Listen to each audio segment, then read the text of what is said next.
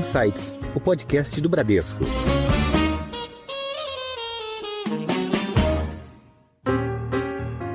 Olá, bem-vindos a mais um episódio do Insights, o seu podcast semanal que provoca um novo jeito de pensar.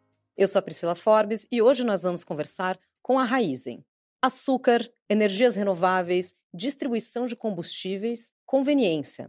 A Raizen é tudo isso e muito mais. Quais os planos de uma empresa que fatura mais de 110 bilhões por ano e ainda processa mais de 75 milhões de toneladas de cana-de-açúcar por safra? Como essa empresa enxerga o Brasil nos próximos anos e como faz para converter parte dos seus ganhos em sustentabilidade e distribuição de renda? Nós teremos todas essas respostas hoje em uma conversa com o nosso convidado, o CEO da Raizen, o Ricardo Mussa. Ricardo, muito bem-vindo ao Insights. Não, um prazer é meu, obrigado pelo convite. E quem está conosco hoje, novamente, vocês já conhecem ele, é o Rodrigo Santoro, o nosso head de renda variável aqui na Bradesco Asset. Santoro, bem-vindo de volta ao Insights. Obrigado pelo convite, obrigado, Mussa, pela presença. Ricardo, aqui na introdução a gente falou um pouco dos grandes números da Raizen, que realmente são impressionantes, mas a gente sabe que a empresa é muito mais do que isso, né? Do que esses números. Você poderia compartilhar aqui com os ouvintes do Insights alguns dados gerais da empresa, um pouquinho do, do histórico, em quais setores a, a Raizen atua e também a origem do nome Raizen? Ah, bacana. Vou começar pelo nome. O nome Raizen vem de raiz da energia. Então, a nossa empresa está muito ligada ao setor sucocoleiro e a cor da Raizen é roxa. E o roxo, assim, quando a cana-de-açúcar está madura, ela fica roxa. Então, o nome da Raizen faz muita referência a raiz da energia, que é a cana-de-açúcar, e a cor dela é quando ela está madura, pronta para colher. Essa é daí que vem o nome raiz. Né? A gente nasceu em 2011, foi com a fusão de duas grandes empresas, era a Cosan na época com a Shell, e a Cosan era uma grande produtora de açúcar e etanol e tinha acabado de comprar os ativos da ESSO. Quem lembra aqui, os postos ESSO. Lembro, tinha o Tigre, né? O Tigre da ESSO. E aí depois a Shell juntou com a, com a COSAN e criou a Raiz. Então, a nossa empresa hoje é uma empresa integrada de energia. A gente está desde o campo até o posto. Né? Então, a gente é a maior empresa agrícola do mundo hoje. A gente tem 1,3 milhões de hectares de área sob gestão, tem mais de 43 mil funcionários. A nossa empresa tem produção de açúcar, etanol, etanol de segunda geração, biogás, bioeletricidade. A gente, pouca gente sabe, a gente faz muita eletricidade. A gente tem mais de 8.300 postos de combustíveis com a marca Shell no Brasil, na Argentina e no Paraguai. Então, a gente tem a distribuição de combustíveis. A gente tem também as lojas de conveniência. Quem está aqui em São Paulo já deve ter visto. Tem loja Select, que é dentro do posto. Tem loja de conveniência Oxo, fora do posto. Então, é um grupo muito grande. Até vendo os seus números falando no começo, os números desse ano são muito mais até expectativa de ter mais de 250 bi de faturamento esse ano, moagem muito alta. Então, assim, a gente é o maior produtor de açúcar do mundo, um dos maiores produtores de etanol do mundo. Então, os números da Raiz são realmente superlativos. E o mais bacana é que a empresa é brasileira, tem muita tecnologia brasileira, né? E está num momento muito bacana de mercado. E, Ricardo, você mencionou os acionistas, né? O, a Raizen ela é formada pela COSAN e pela Shell, que são duas empresas com culturas bastante marcantes. A Cosan sempre muito ágil, muito empreendedora em tudo que ela faz, e a Shell muito reconhecida pela cultura de processos, seguranças. E a Raizen, como um resultado dessas duas culturas, se pudesse comentar um pouco qual que é a cultura que restou para a Raizen, como é que é a combinação dessas duas empresas dentro da Raizen? Eu falo até mais, eu acho que é um excelente pergunta. Para mim, quando eu falo cultura da empresa, a gente conseguiu juntar acho que o melhor de três mundos, até não só de dois, porque antes da criação da Raizen, a Coisa tinha comprado a Exo, a Exo, né, que tinha uma cultura de eficiência operacional muito grande. Então você tinha o empreendedorismo da Cosan, espírito de dono, uma cultura de muita eficiência operacional, que é a cultura muito da Exxon, e a Shell tem uma cultura comercial muito forte. Então, equipe de vendas, marketing, marca, né? Então, eu digo assim que a Raizen conseguiu juntar o melhor de todos esses mundos, sabe? De não ser uma empresa burocrática, ao mesmo tempo ter muito controle, ter muita excelência operacional, mas nunca ter perdido o espírito de dono. Então, para mim é muito único essa. A gente conseguiu ao longo de esses 11 anos criar uma cultura própria. Então, hoje, não, você me falar assim, o pessoal não lembra mais dos acionistas e tem uma cultura formada que pegou o melhor de cada um. Eu sou suspeito para falar, mas é bom para caramba, cultura boa. Conta um pouco para gente qual que é a grande vantagem de você ser hoje o maior produtor de açúcar do mundo e o maior comercializador de etanol. O que, que isso te traz de vantagem para resultado da companhia? Imagino que vocês tenham uma visão do todo maior do que qualquer player dentro do mercado. Comenta um pouquinho para gente quais são essas vantagens. Então, são assim, sem perguntar, são alguns aspectos. Primeiro, a vantagem número um é a cana-de-açúcar. Então, se perguntar, não é da raiz, mas do o setor nosso, a cana-de-açúcar é uma planta muito boa para converter energia solar em biomassa. Melhor que qualquer outra planta. Pega um hectare de soja, você vai fazer 4 toneladas por hectare. Um hectare de milho, você faz 10. Um hectare de cana, você faz 90. Não é 9, 90. Então, é muito mais eficiente a planta em si é muito boa para isso. O nosso papel aqui, a gente é um, como a gente tem a maior área de produção, eu tenho muito controle da minha biomassa. Então eu tenho muito produto para fazer etanol, açúcar, energia elétrica, biogás, assim por diante. Quando eu tenho o cliente na outra ponta, eu sendo integrado, eu consigo ter uma visão muito boa, por exemplo, hoje. Ah, como é que está o mercado de etanol? Como é que está o mercado até de energia elétrica? Então, na prática, essa integração faz com que eu, tendo o controle do meu feedstock, como outras empresas não têm, e tendo muito acesso a cliente, eu tenho uma visão muito melhor, na minha ponto de vista, do que os meus concorrentes, do que está acontecendo no mercado. Qual o melhor momento de vender, qual o melhor momento de comprar. Pra você ter ideia, a gente transaciona quase cinco vezes mais etanol do que a gente produz. Eu transaciono quase 12 vezes mais energia elétrica do que eu produzo. Porque eu acabo tendo uma boa visão do que está acontecendo no mercado, tanto na produção como na comercialização. Então, essa integração, para mim, é muito única. E a integração não é só o fato de eu ser produtor e ter cliente no, no outro ponto. Eu tenho uma infraestrutura muito invejável. E o mérito da infraestrutura não é da raiz, é até dos meus vai, antecessores. Você pensar, a ESSO e a Shell chegaram no Brasil, acho que a Shell, se não me engano, tem 125 anos de Brasil, a ESSO tinha 130, então eles chegaram primeiro.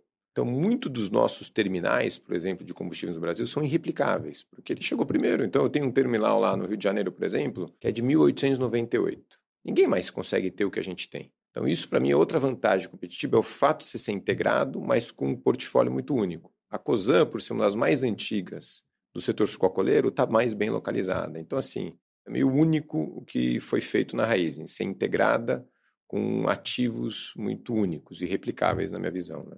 E Mussa, a empresa ela, ela tem uma característica e um ponto que vem sendo bastante explorado pela empresa, que é a parte de tecnologia no avanço das renováveis. A gente sempre discutiu a questão do etanol de segunda geração por muitos anos e sempre teve uma dificuldade disso virar realidade. E a empresa, nos últimos anos, tem tornado isso uma realidade e com uma rentabilidade bastante atrativa. Então, eu queria que você falasse um pouco para a gente das iniciativas que a Raizen tem no etanol de segunda geração e no biogás mas também explicasse um pouco para a gente o que, que é o, etanol de segunda geração e por que, que ele é tão importante para a empresa e, e para o mercado como um todo. Não, excelente pergunta. Assim, primeiro, você pega a cana-de-açúcar, como eu falei, ela é muito boa em pegar energia solar e fazer biomassa. Então, a gente que nunca foi muito bom, quando eu falo a gente, o setor, em pegar toda essa biomassa e fazer algo útil.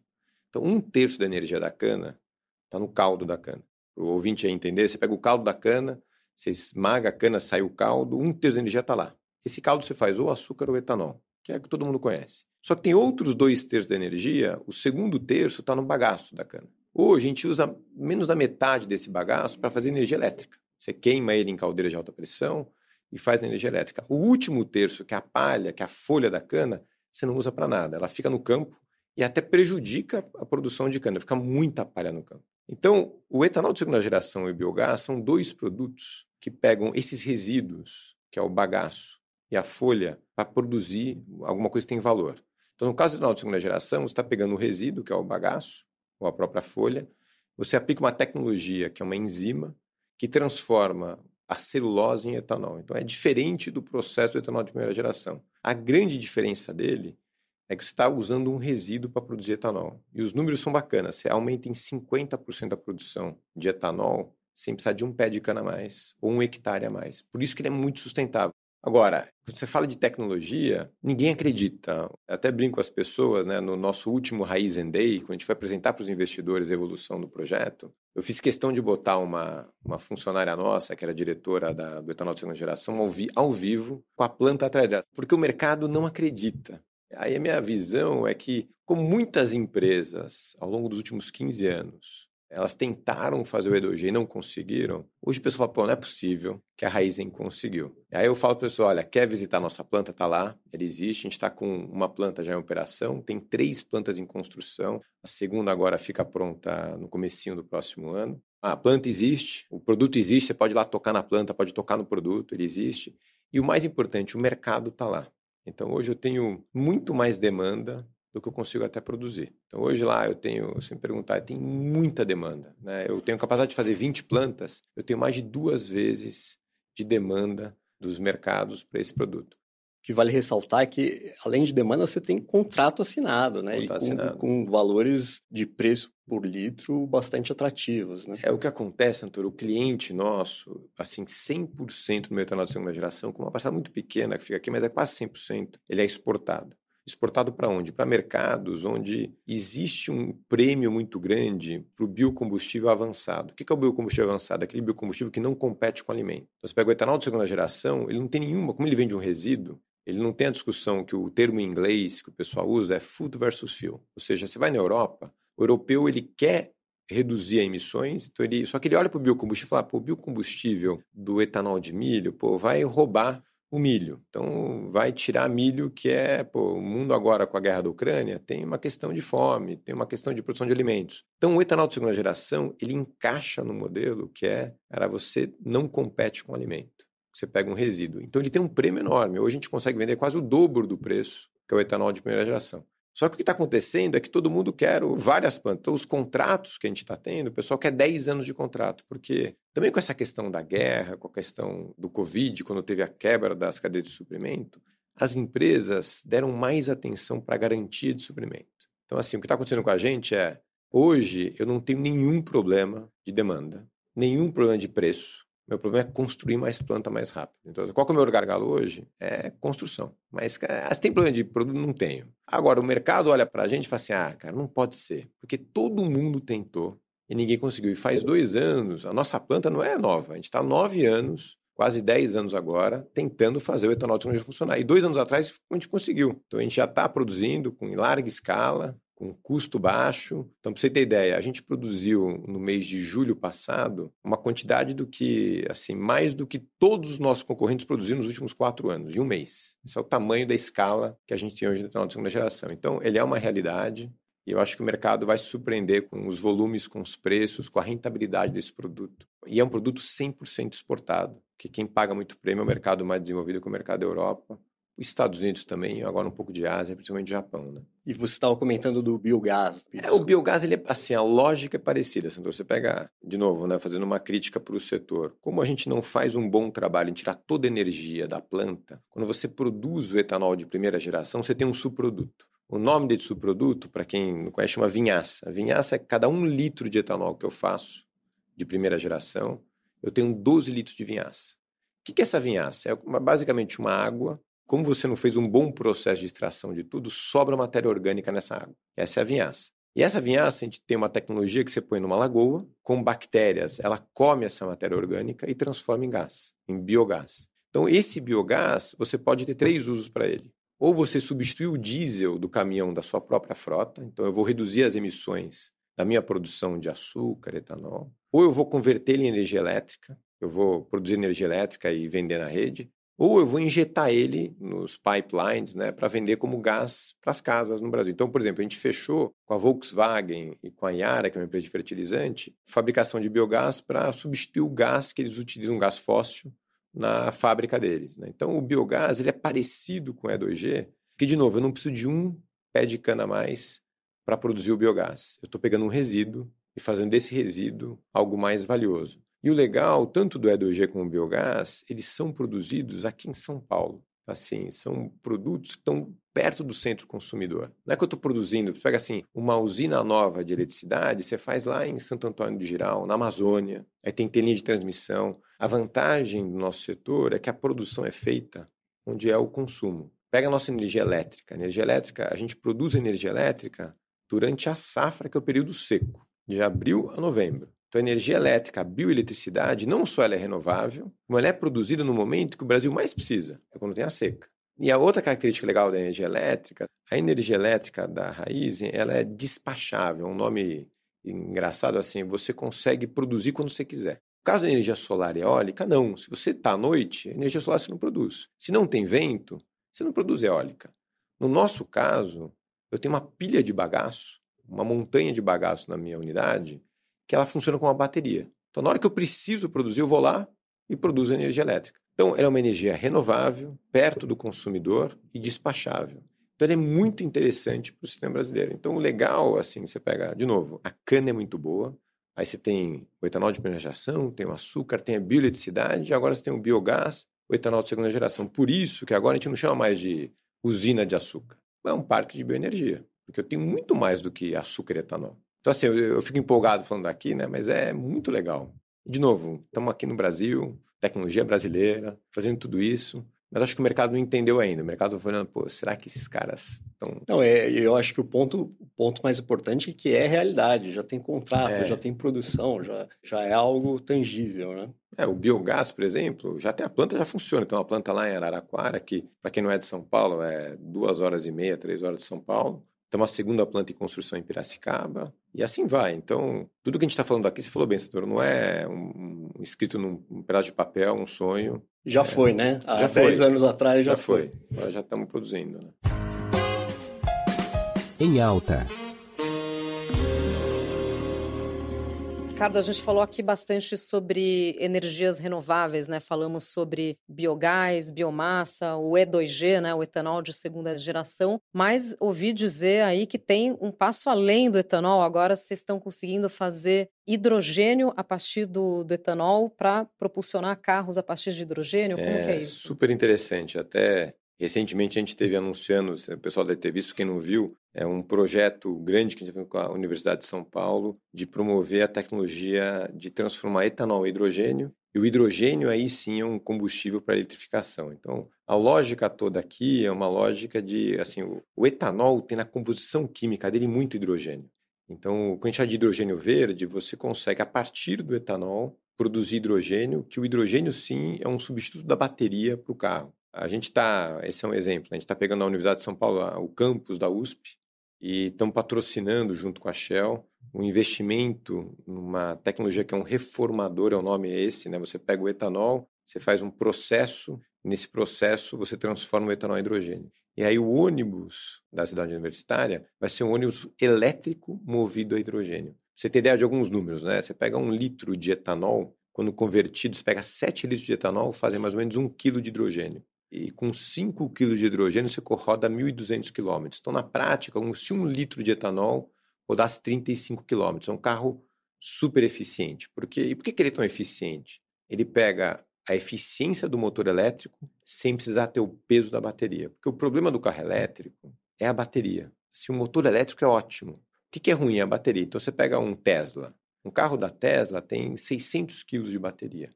E a mesma energia que você tem em 600 kg de bateria, você tem 27 kg de etanol.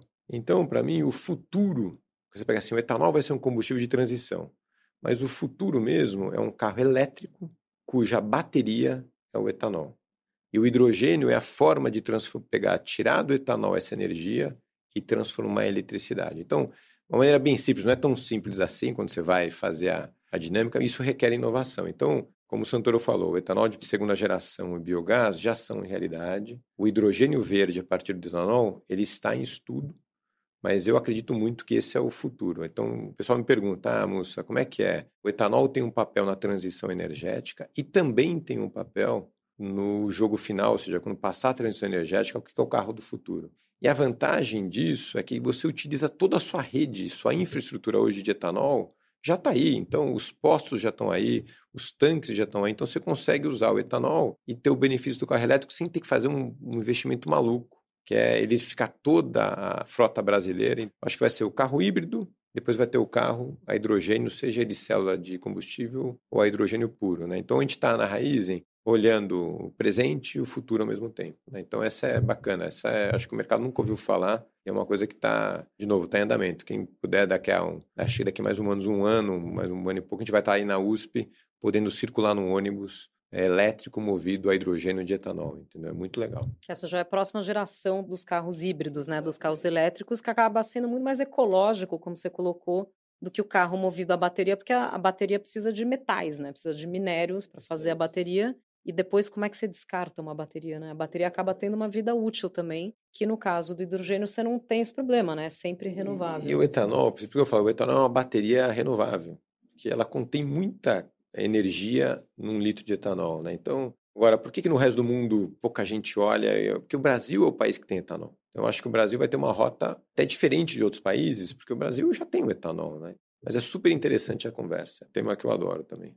É, e como você bem colocou, a maior parte do etanol produzido hoje no, no mundo, a partir de, de, cana, né, é produzido no Brasil, né? O Brasil é o, é o campeão em, em, em, produção de, de etanol. Mas a gente está vendo aqui algumas iniciativas na Índia e na Tailândia, por exemplo, com incentivos para a produção né, e para o consumo também do, do, etanol. Então, como é que isso pode afetar esse mercado tanto de cana e, e de etanol? São duas coisas. Se você pegar Índia e Tailândia hoje, como eles não têm grandes programas de etanol, boa parte da produção deles de cana-de-açúcar vai para o mercado de açúcar.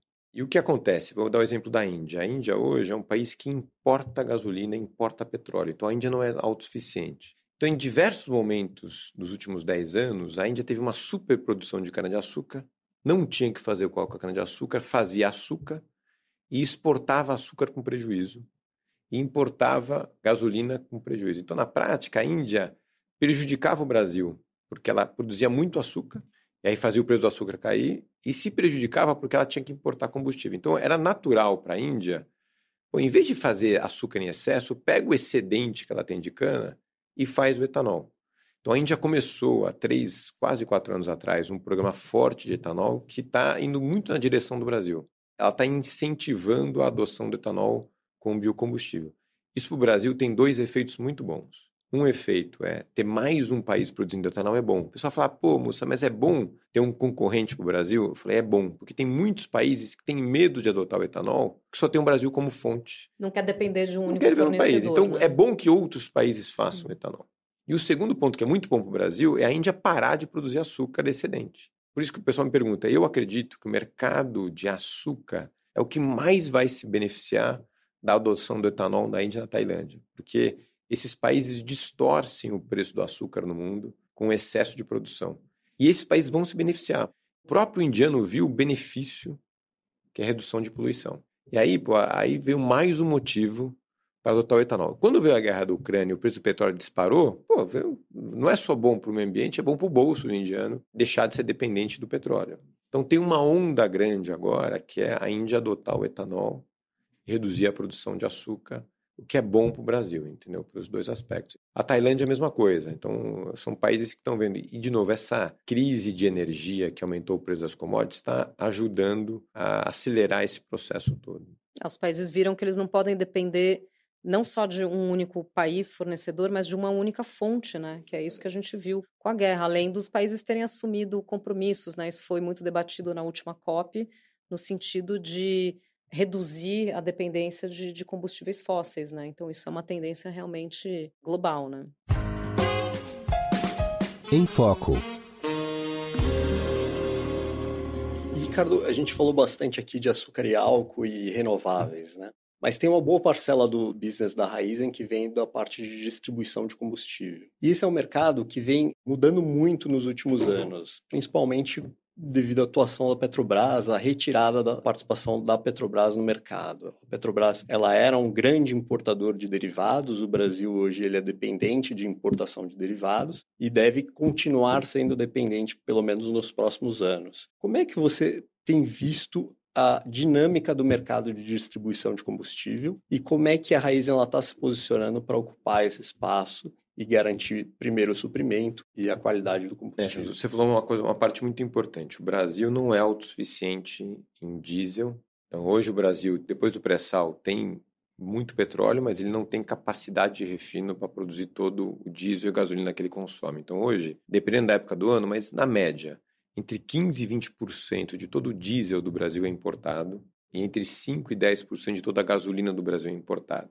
Primeiro ponto aqui, o Brasil hoje é dependente do mercado externo para abastecer e para manter o país rodando. E no passado, a Petrobras ela fazia todo esse processo. Então, ela é uma estatal, é ainda uma estatal, mas ela fazia todo o processo de importação E aí, ao longo dos, dos últimos cinco anos, ela deixou de fazer isso, como você bem falou. Então, a diferença é que a gente, como empresa privada, teve que se virar para poder buscar. Então, a gente teve que investir muito em infraestrutura para poder fazer importação e garantir que não vai faltar combustível no Brasil. Então, o primeiro aspecto aqui aumentou um risco para a nossa empresa que a gente teve que fazer todo o trabalho que antes a Petrobras fazia. Antes era até fácil, eu ficava lá paradinho, Petrobras me dá o produto, eu vou distribuir aqui. Agora não, tem que ter estrutura para comprar o produto lá do Oriente Médio, de Houston, de quem, de onde quer que seja, trazer para o Brasil, ter tanque, contratar navio, fazer a logística. Então, o processo ficou mais complexo.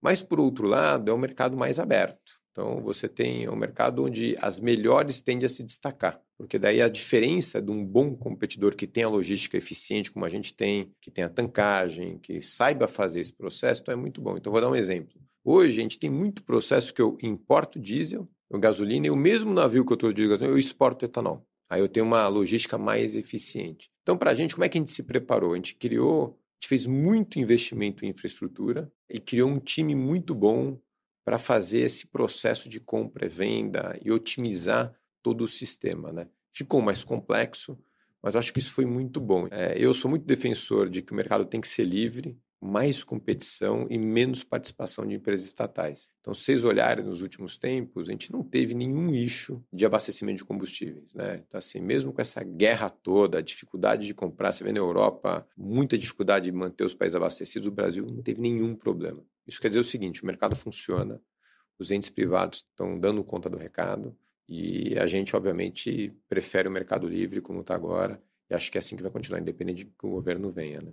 Ricardo, a gente tem visto aparecer aqui no Brasil uma série de novas lojas da Oxxo, né? Que, para quem não sabe, é uma rede de, de, lojas de conveniência que teve origem no México, né? E que tem uma parceria da FENSA, que é uma grande distribuidora de, de bebidas, e a Raizen é parceira da FENSA no, no Brasil. Então, conta aqui para os ouvintes um pouco desse plano de expansão através da, da Oxo e como é que tem sido a, a experiência com essas aberturas que estão num ritmo bem acelerado, né?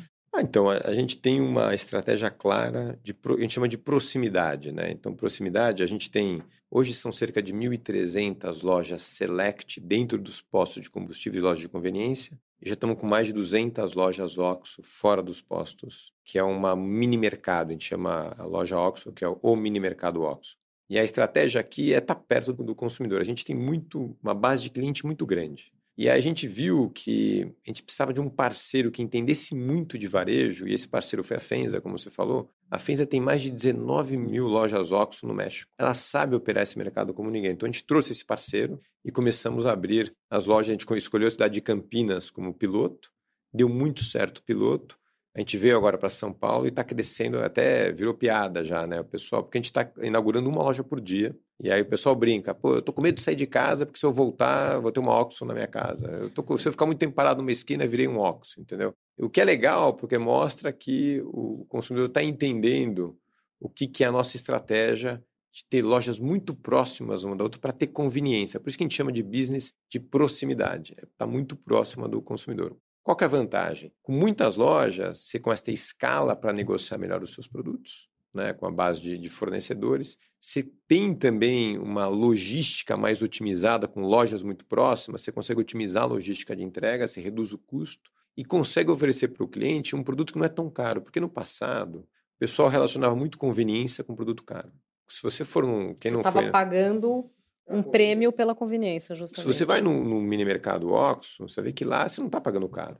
Então, você oferece um produto com conveniência e com preço justo. Por isso que o sucesso dela é muito grande. É, a ideia é ter a maioria 24 horas. Assim. E a gente, de novo, testamos o modelo em Campinas, foi muito bem.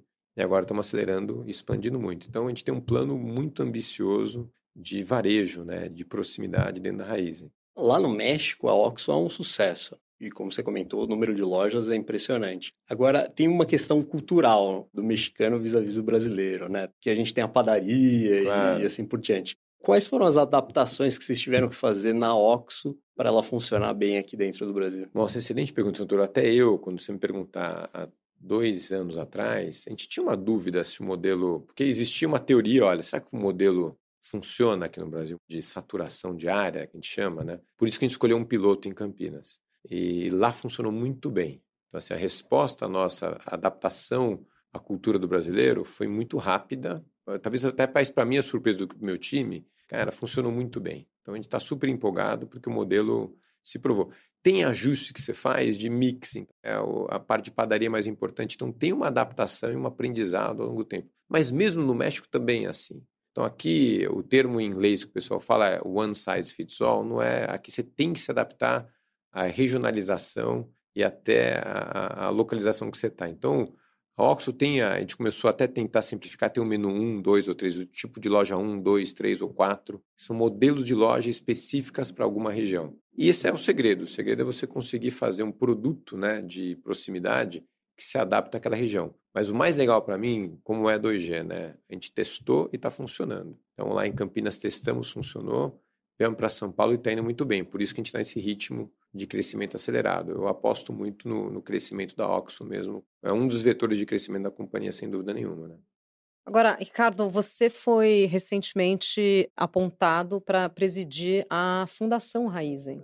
Então, queria que você compartilhasse um pouco aqui quais são os principais projetos, iniciativas da, da Fundação. Excelente pergunta, porque é, se tem um negócio, eu tenho muito orgulho de onde eu trabalho, né? por N motivos. Né? Você pega a parte ambiental, não tem dúvida nenhuma, nossa contribuição para redução de emissões, né? a gente é uma empresa muito querida para atrair funcionários, e a parte, acho que a gente fala até muito pouco da Fundação Raiz, o que a gente contribui com a sociedade. Então, é um projeto antigo já na Raiz, acho com pouca visibilidade. Então, achei legal você fazer a pergunta, porque é algo que eu tenho muito orgulho lá dentro. Esse ano a gente vai impactar mais de 4 mil jovens, a gente chama de Ativa, é o nome que a gente usou dentro da Fundação Raizen do programa, que o foco é educação. A gente pega aquela parte da população mais carente e muito no aspecto social. Então, a gente ajuda as pessoas até, por exemplo, a gente tinha uma parceria com uma série de escolas públicas em fazer um curso específico para aquela escola, em ajudar em temas sociais. Né? Vou dar um exemplo. Como é que ele se comporta um dia que ele está com autoestima baixa para ir para uma entrevista de emprego, por exemplo. Esse é um negócio que um jovem, que às vezes ele não. Então você tem uma metodologia que você consegue ajudar. Então a ideia da Fundação Raiz, ela começou primeiro com crianças carentes. Então a gente tem lá em Barra, lá na região de Jaú, uma atividade que pega a infância, que tem uma, uma creche, uma escola mesmo, com mais de 220 crianças. Aí depois a gente decidiu, há três anos atrás, fazer algo muito mais impactante e maior. E aí a gente foi para o Ativa. O Ativa é justamente ajudar na educação, em olhar onde na educação brasileira há gaps de formação que a gente possa contribuir. E aí, como se faz isso em larga escala? Então, hoje, a gente começou com 600 jovens, em dois anos já estamos com mais de, deve terminar com 3.500, 4.000. Mas o mais bacana, é, o que mais me emociona é quando você ouve esse jovem que a gente ajudou durante a vida dele e mudou a vida desse cara ou dessa pessoa para ela conseguir um emprego, porque a gente ajudou ela a ganhar autoestima, ajudou a se comportar melhor e assim por diante. Então, é muito legal. Quando eu pego lá da parte do ISD, era algo que eu sentia mais falta de ter orgulho de falar em casa. E hoje eu consigo falar da mesma forma que eu falo do etanol de segunda geração, vocês viram falando aqui, do, e o Fundação Raizen está crescendo também bastante, impactando muito. Acho que a lógica nossa é impacto. A gente quer ter impacto positivo, não só no meio ambiente, mas para a sociedade também. Eu estou lá como presidente do conselho, então a responsabilidade é grande. Então o pessoal me pede verba agora, é difícil falar não, porque você tem que ajudar mais, então a gente está abrindo os cofres lá para ajudar mais na fundação. Né? Muito legal, parabéns pela iniciativa. Seu guia. Bom, a gente vai chegando aqui ao final do nosso episódio, como não poderia deixar de ser, a gente tem sempre a nossa parte aqui das dicas culturais dos nossos convidados. Começar com você, Mussa, você compartilhar aqui uma dica de leitura, ou de filme, ou de série, ou qualquer outra mídia ou dica que você queira compartilhar. Eu estava comentando, acho que o, um livro de cabeceira, que é o, é o livro que eu mais acho que mudou até a forma de eu pensar na vida, que é um livro difícil de ler, que é um livro grande, que chama Revolução do Atlas, da Ayn Rand, né, que é em inglês chama Atlas Shrugged, né, conta muito por que, que o socialismo deu errado, o capitalismo deu certo, assim por diante. Então, eu recomendo quem puder ler esse livro. Eu sei que acho que a dica que eu dou aqui, no começo ele é difícil, tem muito personagem, é uma ficção tal, mas a mensagem do livro é muito bacana. Então, quem puder, eu falo para todo mundo: olha, leia o livro A Revolução do Atlas, que é um livro que muda a forma das pessoas pensarem. Isso mudou a forma de eu pensar também. Então, a minha dica é essa. É um livro, é um livro grande, bem um, grosso. um grosso. O personagem principal é um arquiteto. É, né? exatamente. E Rodrigo, mais uma dica, você já deu muitas aqui ao longo de vários episódios do Insights, mas é uma fonte inesgotável aqui de dicas. Hoje eu vou dar uma dica de série, que é uma série que eu gostei bastante, é uma série que já é antiga, que é a Chernobyl, do HBO, relacionada à usina de Chernobyl ali na Ucrânia, então... Tá bem, Tá bem, Bem, atual, bem né? atual. Bem atual. Então, e é muito bem produzida, muito bem feita. Bem atual e bem preocupante também, né? Esse foi mais um episódio do Insights. Queria agradecer demais a participação do Ricardo Mussa, CEO da Raizen. Ricardo, Obrigado. obrigada. Não, obrigado a vocês. Super legal estar falando aqui. Espero que o pessoal tenha aprendido um pouco mais sobre a Raizen. E muito legal, muito boa conversa. E queria agradecer também Rodrigo Santoro, nosso head de renda variável aqui na Bradesco Asset. Santoro, obrigada. Obrigado você, Pri, é um prazer participar e obrigado, Ricardo, pela presença. É um prazer ter você aqui com a gente. Vocês que já nos seguem em todas as principais plataformas de áudio, sabia que agora o Insights também tem página no Instagram? Pode seguir lá, podcast.insights no Instagram e contem conosco que toda semana a gente vai trazer um episódio novo para vocês. Tchau, até a próxima!